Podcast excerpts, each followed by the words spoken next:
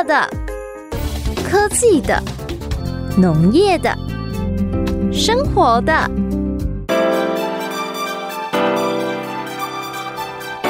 欢迎收听《快乐农播课》。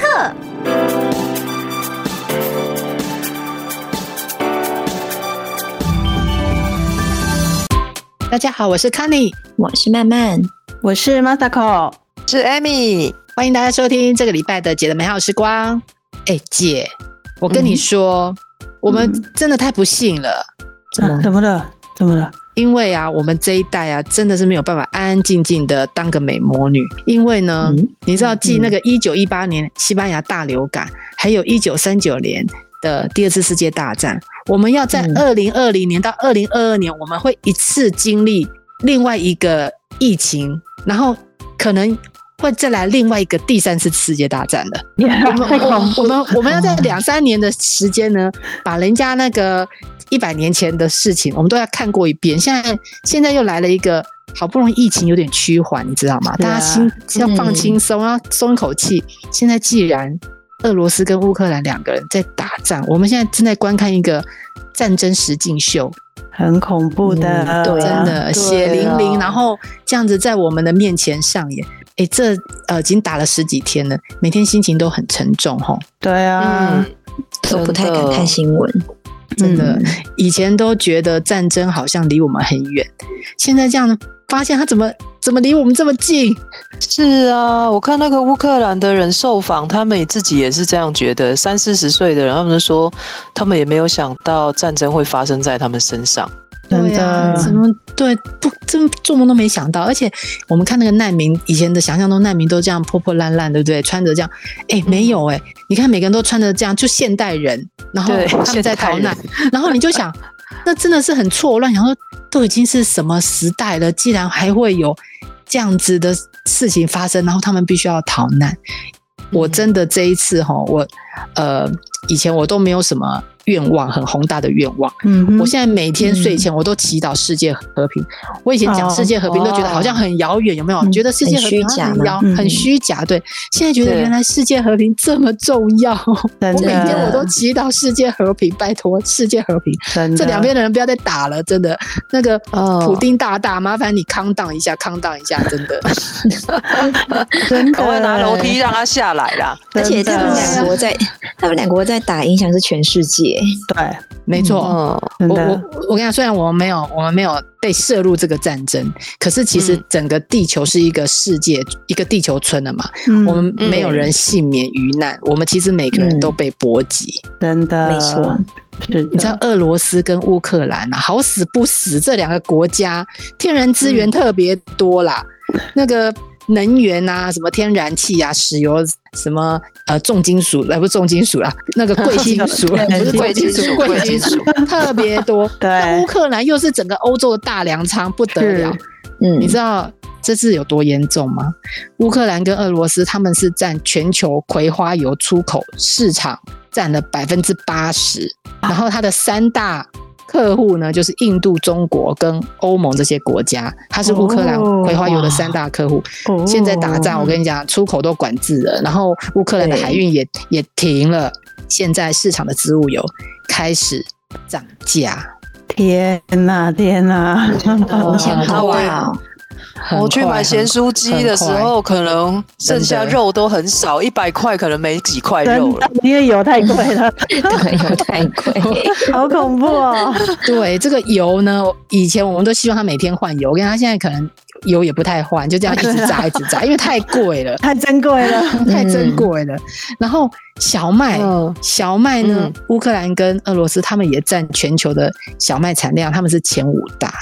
天呐，哇，小麦哦，那这样子面包也会变小块哎，对，真的，他们他们占了全球的百分之三十的产量，面包啦、烘焙业那些什么我们爱吃的那些小吃、面食类的。都要涨，都要涨的。天呐，太可怕了！其实连我们蜂蜜也是哎，乌克兰，乌克兰像刚刚讲的，它可能有油啊，像乌克兰的蜂蜜也是。全世界出口第三大的，那、哦、对，尤其是向日葵的花蜜，向日葵的花蜜，蛮特别的。对他们出口很多，然后呃，其实这几年食品展的时候，我都有发现有蛮多俄罗斯跟乌克兰的的蜂蜜厂商来台湾推广他们的蜂蜜。我看今年他们就没办法来了，是顾不暇了，对啊，绝对绝对没办法。对啊，而且港都封闭，也运不出来了。真的是啊，嗯，结果前几天我看那个还有人说。就是那个没良心的商人，就是就做了一夜式的广告，就说他们是乌克兰的蜂蜜商，嗯、然后呢，现在打仗，蜂蜜出不来，然后他们都变得很穷这样子，然后就说希望大家可以支持一下他们乌克兰的，嗯哼，的蜂蜜。其实是骗人的，居然有人，对啊，居然有人发这种灾难财，哎，好坏，真的很糟糕，哎，真的，对啊，你刚刚讲的都是，就是已经就是。变成农产品的粮食，可是另外还有一个啊，因为我看那个新闻，他在说，因为俄罗斯它是肥料的大出口国，像那个钾肥啊、尿素这些的，所以呢，之后会影响的呢是粮食种不出来，因为没有肥料，所以粮食会短少。天哪，影响很大，尤其是像什么巴西啊、印度那些，他们是都比较是依靠俄罗斯在在做进口。那现在没有办法出来嘛？其实不不只影响这些国家，因为有时候可能我们台湾之后，说不定也会小小的影响到，那肥料也会涨价。天呐，那这样农产品也会跟着变，就是成本变高嘛？种植的成本变高，农产品就变贵了。影响到世界的粮食。嗯天呐，天，好严重哦！对啊，对啊。然后其实刚刚康妮有讲到说小麦的部分呢、啊，就是我们讲到说，哎，可能我们面包是会变贵。那实际上它对世界还有另外一个影响，就是大家可能很难想象，呃，就是那个世界，呃，联合国有一个叫世界粮食计划署，然后他们其实每一年。都会呃，就是说募资，然后也包括去买粮食，去赞助呃贫穷国家。然后我很难想象，对不对？其实呃，他说每一年呢、啊，他们会赞助大概八十个国家。然后就是他说，其实实际上现在全球还有大概九分之一的人是吃不饱的。哦，所以他理解的。所以这个这个这个机构就是他的 mission 就是要去赞助这些人，对，喂饱这些人。哦、然后他其实呃大概百分之七十左右的小麦就是从乌克兰跟俄罗斯购买的。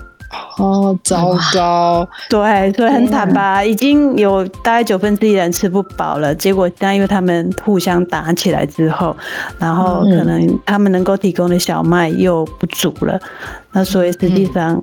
又会更多人受到影响，那其实那些人就是本来就已经吃不饱了，然后这下又会更惨了。真真是糟糕，而且像你知道牧牧业啊，就是养牛这些养羊的这些，它也受波及耶。因为像那个葵花籽，呃，他们加工出来的那个呃葵花油粕，嗯，这些东西它本来也是变成呃这种饲料的一种，它现在饲料也没有了，所以什么牛肉啊这些东西，我跟你讲，这这也养不起来，然后可能也会涨价。那而且这个缺口，你当然可以拿别的油来补。可是呢，全球最大的油菜生产区，你你像北美跟加拿大，他们也赶不上，补不上这个缺口，没办法，因为他们因为他们因为他们这一两年又遇到这个干旱，所以干旱哦，可可能也补不上这个缺口，我们可能要缺油，或者是要负担这个油品的上涨好一段时间。天哪，影响好大，真的，所以呢。本来我们以为粮食危机是什么？是什么？气候变迁有没有？我跟你讲，没不用等到气候变迁，我们等到人心 人心发狂的时候，我们就会粮食危机了。现在就已经可能预测得到，马上有粮食危机了，对不对？人类人类真的是有点自掘坟墓的感觉。经过这件事情，因为你知道疫情啊，就是因为人类，呃。这有点人人为嘛，对不对？大家在揣测这样，嗯、就是我被加我被加这样子。那你看，然后粮食危机，大家在怕说什么？什么气候变迁？气候变迁？什么海平面要上升多少会怎么样呢？嗯，就没了。其实这些事情还没有发生，我们自己先被我们人类自己 自己搞死，这样直接断给你看，真的，对，嗯，啊。好啦，所以我觉得这可能是减肥的好时机。万 万物都要接涨了，我们油少吃一点，肉也少吃一点，菜也少吃一点，面包不要吃，这样子我们可能可以度过这个危机。应该是对。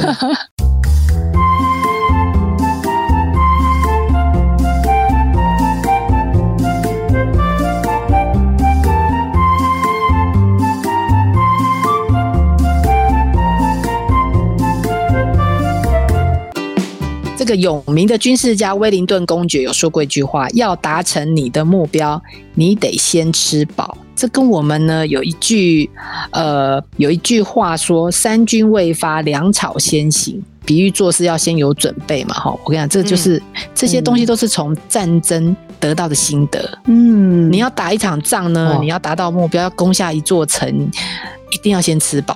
没有吃饱的话，是绝对不可能达成任务。而且这个历史已经有很多教训告诉我们，这个有多重要。你知道，像官渡之战，曹军在打败袁绍的原因，就是因为他把这个袁绍的粮草大营乌巢给烧了，让他没有、哦、没有食物吃，哦、对，就可以赢。OK，好，对。然后诸葛亮呢？诸葛亮。你知道他把他的爱将麻子，诸葛亮，对，诸葛亮不是那个诸葛亮，诸葛亮。呢，他他把他的那个爱将马季给杀了，就是因为他爱将马季没有好好的守住那个粮道。哦，对，即使呢，即使对，即使他是他的爱将，可是因为他没有尽忠职守，把这个最重要的事情没有做好，也是把他给砍了。然后呢，你知道十八世纪英国不是跟美国在打仗吗？嗯哼，他虽然拥有超强的军队跟海军哦，可是他还是输掉美国的独立战争，就是因为呢，他败给了几乎没有训练啊，没有不不太会打仗的美国的殖民美洲殖民地的农夫。嗯，然后原因也是因为他们后继补给，这个粮食没有办法及时的提供，然后让他输掉这场战争。所以你看看。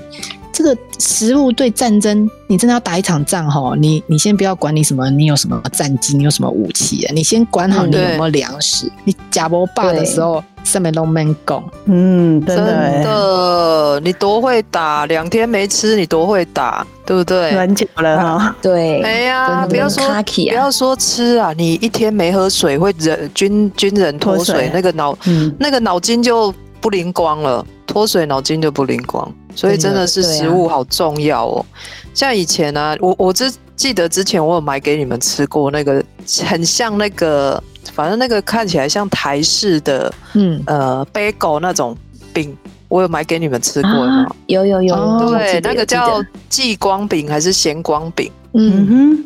对，我从泸州的一家那个饼店，传统的饼店买过去的，那个吃起来就是没什么面粉味，跟咸咸的面粉味而已，是啊，香香的。对对，那个东西原来就是明朝戚继光将军，他、嗯、他那时候在打仗的时候产生出来的产品，哦、产生出来的食品，对不对？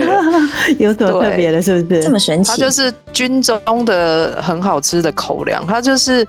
那时候啊，明朝大将他他实在太会打仗了，他、uh huh. 呃北还打到蒙古去，然后南还平那个倭寇打到海边来这样子，嗯、所以他在以前算是超会打超会打仗的，所以他是他还写的那个兵书啊，就是连那个后来近代的人啊，嗯、比如说讲讲。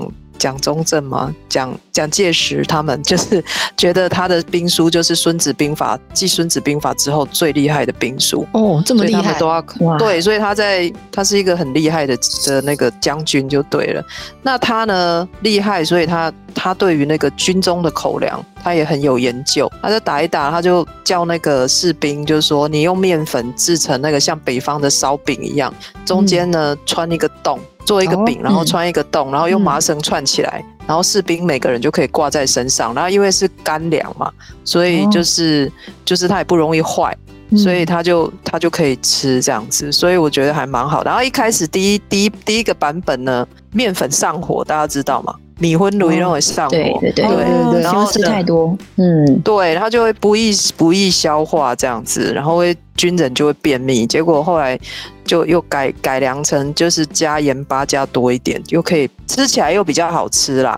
是，然后然后又可以对，又可以降火气这样子。结果，呃，地方上的人就是军中补给有有两种嘛，一个是那个伙夫。就是伙房兵自己做啊，另外一种就是民间他他驻扎的军营附近的人，他也会提供，所以大家也都学会了做那种饼。哦，所以呢，就是大家为了纪念，就是后来就是为了纪念那个戚继光，说哇，这么就是平定倭寇啊，让地方就是恢复平安，所以他们之后就是也就是把这种饼当成是很好的，就是纪念他的，所以常常台湾的庙会在拜拜的时候，到现在台湾都还会都还会拿那种饼，因为它它容易保存啊。哦，对，它容易保存，所以他就拿来会拿来拜拜这样，所以到现在都还有。然后如果你去马祖马祖玩的时候，也是现在也是变成当地的伴手礼。哦，对对对，还可以夹东西啊，他们现在还有可以夹夹一些肉啊。哦，就就是变成马马祖汉堡。对对 哦，原来是汉堡哦，还有这样子哦。嗯，所以讲公变就讲这个就对了，是不是？对，讲公变就是这种。哦，原来这是个历史哦，还有历史。怎么感觉很像是那种日式诶台式的贝果 啊？对，就是感觉有点加东西。对，好厉害，就是军人的口粮，而且从那个明朝传到现在。天哪，好厉害！嗯。那那你知道，其实我来跟大家分享一个也蛮有趣的事情啊。大家就是我不知道冬天到了会不会喜欢吃那个刷刷锅涮羊肉这样子，哦，涮羊肉啊，对不对？热热的这样子，对对对对，而且那个肉肉片薄薄的，这样涮一下就可以吃了。然后他说这个涮羊肉的那个开始很有趣啊。他说以前是那个元世祖忽必烈，然后他去打仗嘛。然后忽然有一天，那已经七百多年前的事情。他说，嗯，那在打仗的时候，忽然想说，哦，我想吃那个我们家乡，北方嘛，那个清炖羊肉，一大锅这样肉整个下去炖这样子，然后啊吃一碗，你看整个那个热热起来，那我去打仗就会精神很好这样子。然后他就跟他的那个伙夫说啊，赶快。我要吃那个清炖羊肉，去帮我炖一锅这样子。结果啊，那个厨师就开始去杀羊了嘛，对不对？最新鲜的这样子，对，从那开始杀，对，开始杀，对啊，因为老那个主子说要吃了，对不对？赶快就去杀羊肉。嗯，结果呢，招了个高，那个贝贝啊，就赶快来说，招了那个呃，就是将军。我们的那个敌军啊，已经杀到我们的阵营来了，离这里大概不到十里路，还没吃哎，对，还没吃哎，羊才刚杀好而已，对，糟糕。可是忽必烈的公我不斗就腰哎，刚刚你不是也分享，没吃饱都不要想说去打仗这样子，不可能啦，脚软了，所以他这时候就说不管了，你就是赶快羊肉给我上上来，快点快点。然后主事说完蛋了，心想说天哪，那个主子要出去打仗了。然后又肚子饿，这样这下怎么办？他急中生智，他想起说：“来，我把羊肉片切得薄薄的，然后不是有热水的吗？刚不是煮了一锅热水吗？嗯，就赶快把那个羊肉片丢到热水，稍微穿烫一下，哎，那不是就熟了？然后就赶快调味，调味之后赶快送去给那个忽必烈吃。忽必烈就稀里呼呼吃了好几大碗，说：赶快上马，要去打仗了。”那当然，吃饱以后精神很好，而且是吃到自己想吃的羊肉，精神很好，然后体力也恢复了，当然就大获全胜。嗯，哇哇，原来吃一顿好大，吃一顿好的精神来了，士气也来了，真的，因为很重要。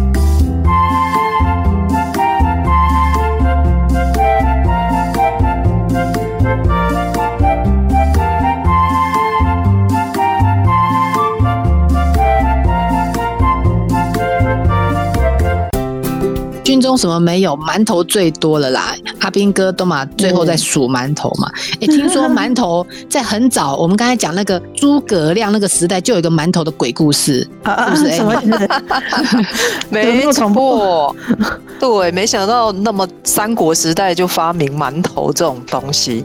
那相传啊，是诸葛亮啊，他就是去擒那个孟获。孟获其实是一个很厉害的人，然后他就觉得一定要把他抓来，这样子抓回来。那他班师抓到他之后，他班师回朝的时候，途中就经过了一个江叫泸水。嗯，那军军队要渡江的时候，就突然刮起大风，然后那个浪呢，浪也很，就是那个吹的浪也很高，这样子，然后大军就没有办法渡那个河，然后诸葛亮呢，居然心心中是觉得应该是。这个很厉害的孟获，他搞的鬼，他就就叫人去把孟获押过来问他，对，他就问孟获说：“这是怎么回事？”这样子，然后孟获就回答说：“哎，因为我们两军在交战的时候啊，有很多。”士兵不是阵亡了嘛，然后他就死在、嗯、对死在这里，然后就因为没有办法回去跟家人相聚啊，所以在这个这个江上兴风作浪这样子，嗯、然后就不让、哦、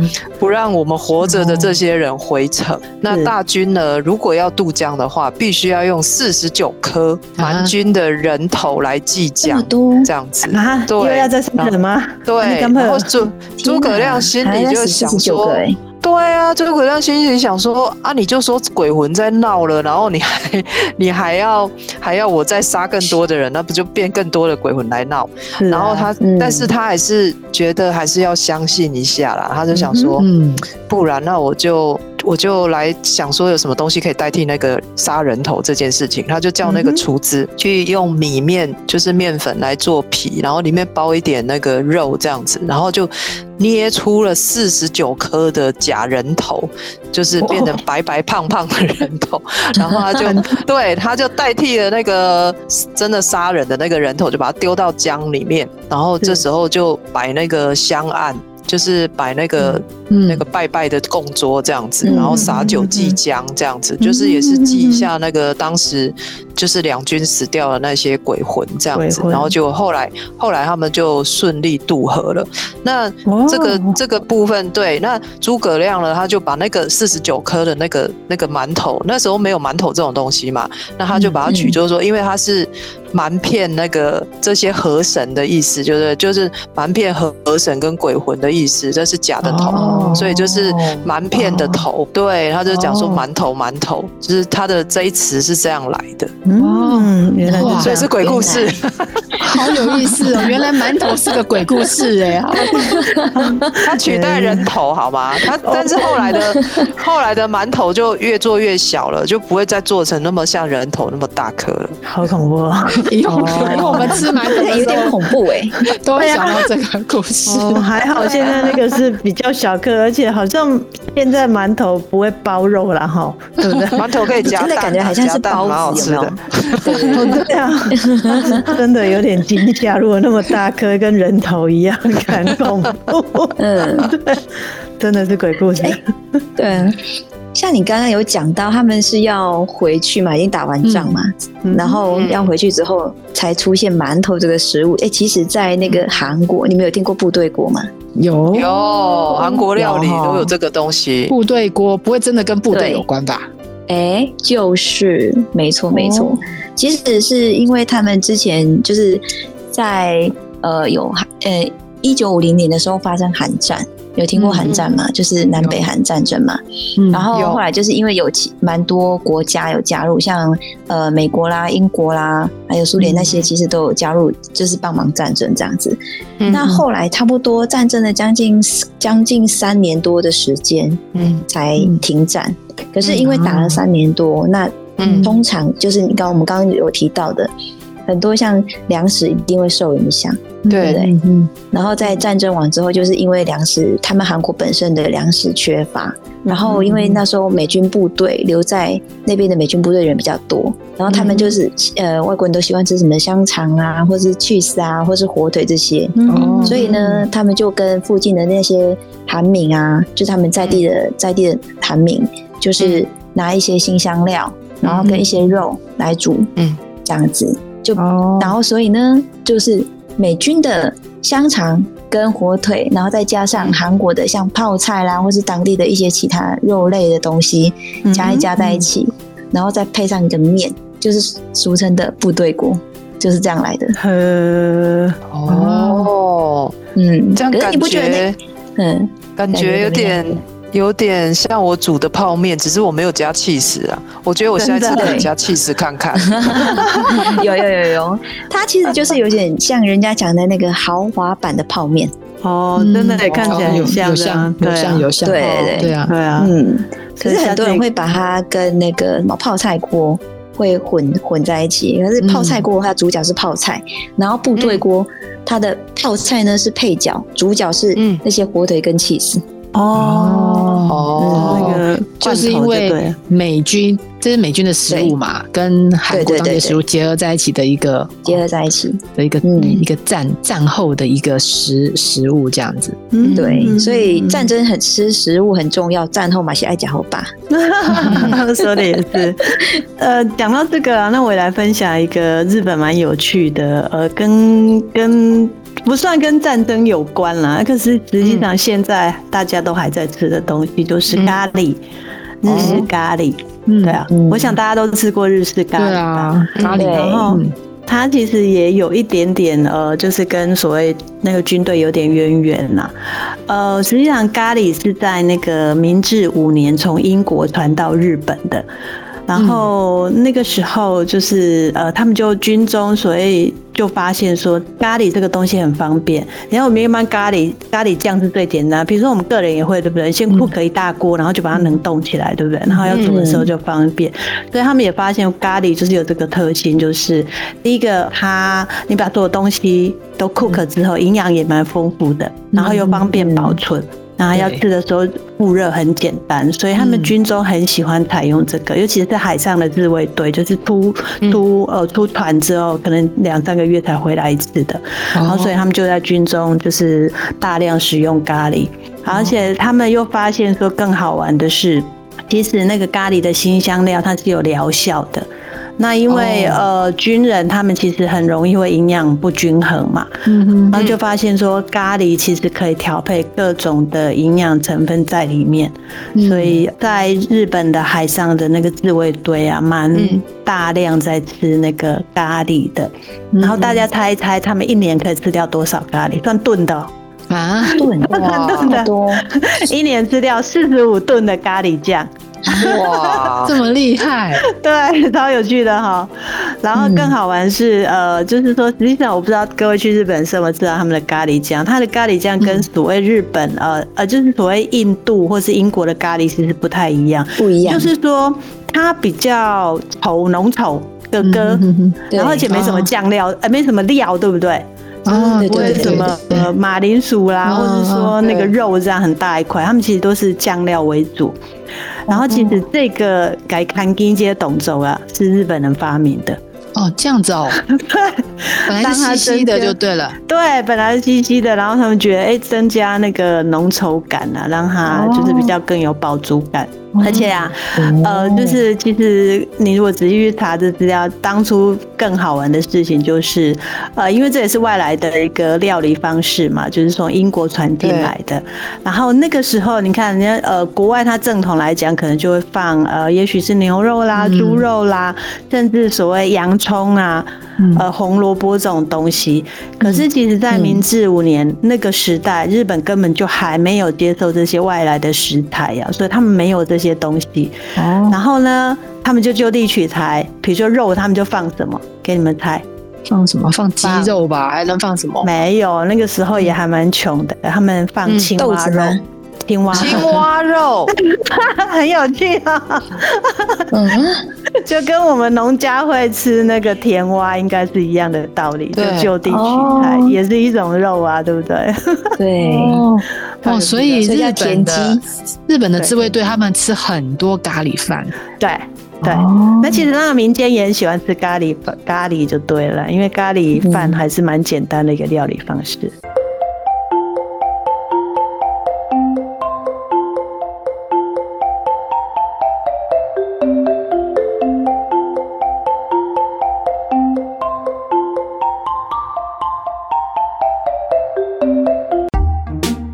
残酷的战争不仅发明了这些美味的食物，他还发明了食物的保存方法。我们在第三十七集的时候有讲到罐头，还记不记得？嗯，有。对啊，那个时候拿破仑政府呢，他为了他在法国大革命期间，他为了要找这个可以保存食物，让他们的军人能够这样长途携带的这个保存方法，费尽心思，还重金哦，一万两千法郎的重金，然后结果真的被一个人。呃那个叫做 Nico 的人，有一个一叫 Nico 的人，他发明了这个用铁罐然后密封起来，他那个时候就拿了一万两千法郎的奖金。你知道那时候他们的工资也才四十法郎诶，所以可见啊，当时的拿破仑他真的下了很大的决心，一定要让这个问题解决。嗯，那。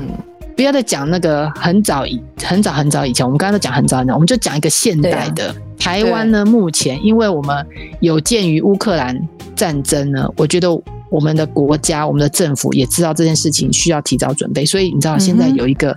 史上最硬教招正在进行，每天、哦、对对对，有看到新闻，真的。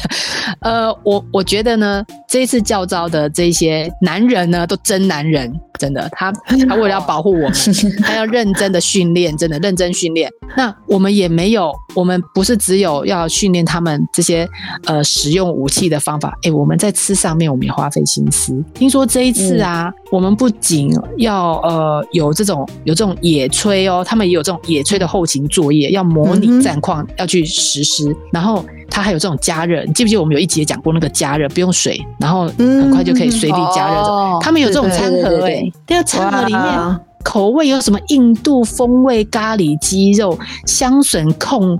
控肉，还有什么蘑菇嫩煎鸡腿排？我是不晓得史上要啦，我是不确定史上最硬的教招到底有没有吃到成功的吃到这些东西。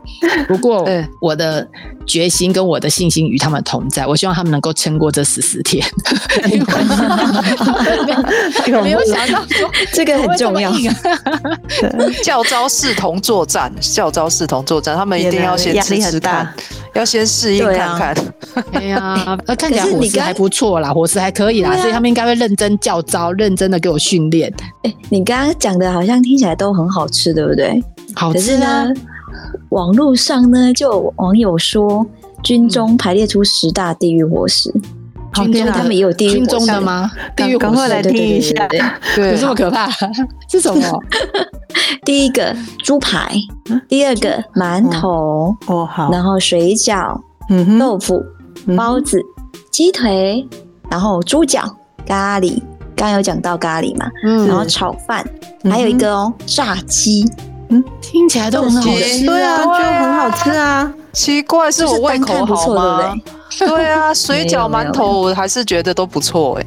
是啊，去咖喱，你看刚讲那个还有什么味道可以来一下？对啊，还有猪脚，有鸡腿、炸鸡啊，这样还要咸，听起来都不错，对不对？对啊，都很赞啊。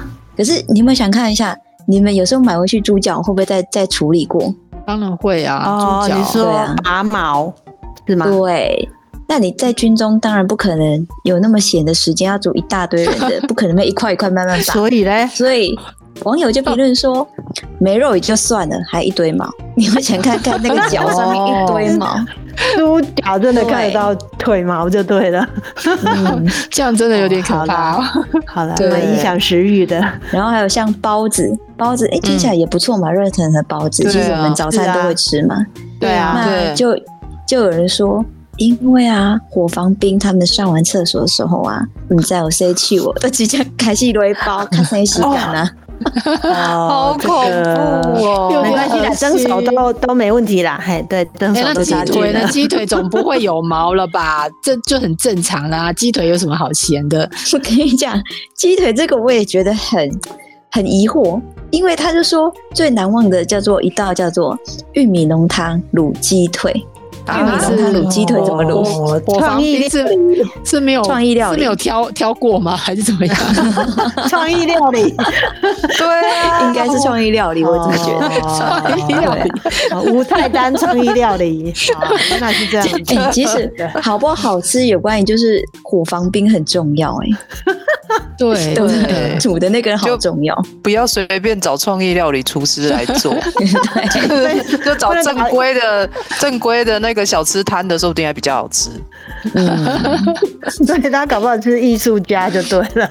嗯，可是也没办法，看起来他们的食材都很正常，洗不洗干呐？我跟你讲，没时间洗手啊，没时间拔猪脚的脚毛啊，然后没时间去找食谱，所以只好有玉米浓汤就拿来卤鸡腿了，所以是时间的问题。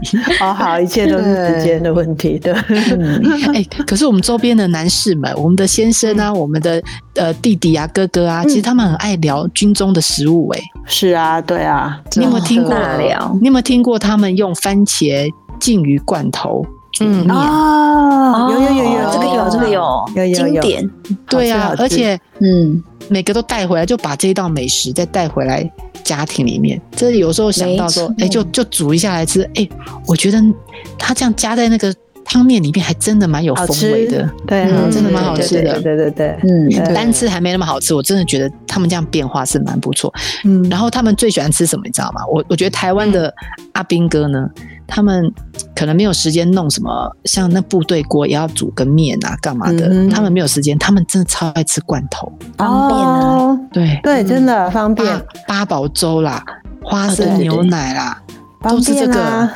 对啊，然后像有些军中不是那个牛肉罐，是不是啊？也蛮好吃的，哦、对，对？对对，牛肉罐头，然后味道又很重啊，嗯，打开就可以吃了，这样子，对，对啊，方便，嗯，我吃。